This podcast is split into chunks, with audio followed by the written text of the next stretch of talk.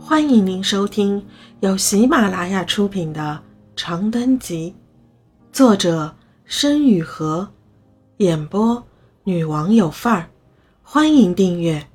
远行一，我来到老房子的那一年，大约只有三岁，记忆有许多模糊地带，但基本事实还是清清楚楚。我的父母死于一场车祸。我被外婆和姨妈接到老家的祖屋来居住。我还记得那天的北京阴雨绵绵，清晨的云巅一丝霞光也没有。我举着一把黄色小伞，在小区的路边，和负责处理我父母死亡相关事项的负责人一起等待姨妈的车。我要去哪儿？我问。回家。负责人是个温柔的阿姨。她很轻地摸了摸我的头顶，跟着你的姨妈和外婆回家。我有些困惑，爸爸妈妈呢？我的家难道不是在身后的这栋楼里吗？姨妈和外婆又是谁？直到那辆黑色沃尔沃破开灰霾雨雾，车后门被人重重推开，我才在有印象的人生中第一次见到了我的外婆。外婆是一个矮小臃肿如汉字“女”一样的老人，他的鬓发尚未被白染透，弯弯的笑眼和妈妈如出一辙。阿润，外婆举着伞，向我伸出一根粗壮的手臂。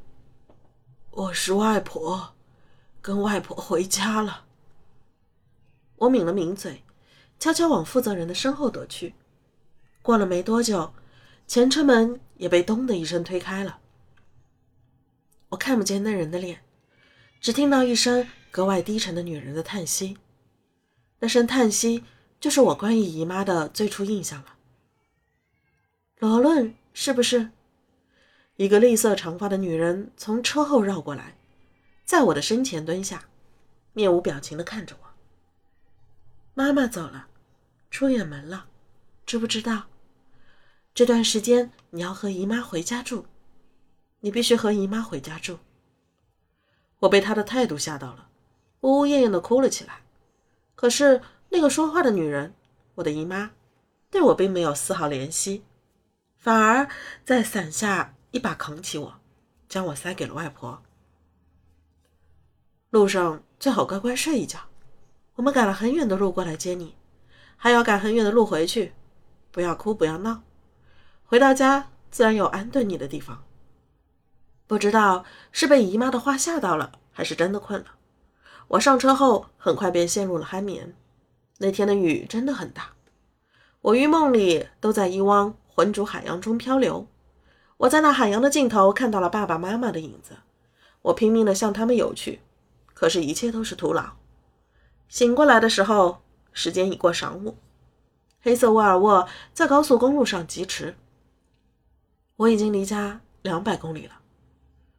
可可可，我说，身侧的外婆立马从黑色双肩包内掏出一个盛着透明液体的奶瓶，颤颤巍巍地递给我。水在这儿呢，宝贝，快喝两口。我接过奶瓶，吮吸起来。驾驶座上的姨妈啧了一声：“孩子都三岁了，喝水还用什么奶瓶？”外婆往后一靠，哑着嗓子道：“孩子都三十岁了，开车讲什么话？”姨妈闷哼一声，不再言语。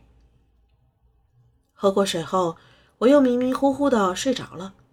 再次醒来的时候，窗外天光昏暗，外婆已经将车门拉开，耳侧响起呼呼风声：“下车了，阿润，我们到家了。”老房子大约是彭家世代相传的祖屋，看上去已经有十足的年头。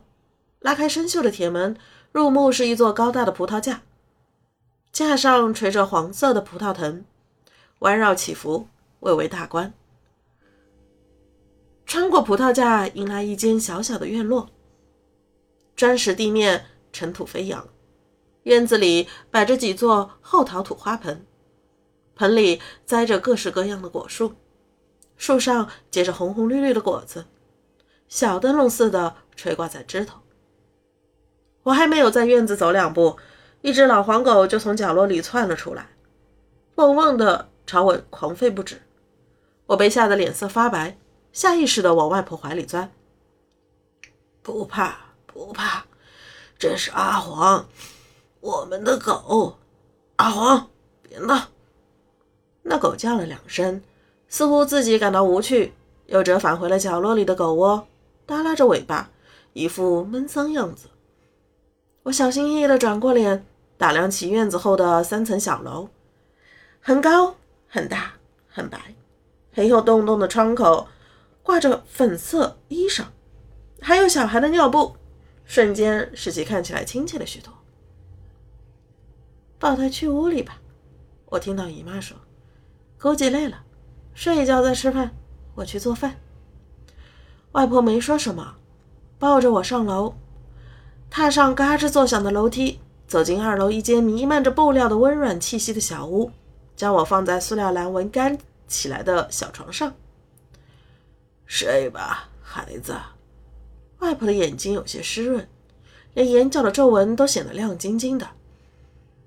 睡着了就好了，睡一觉起来，什么都好。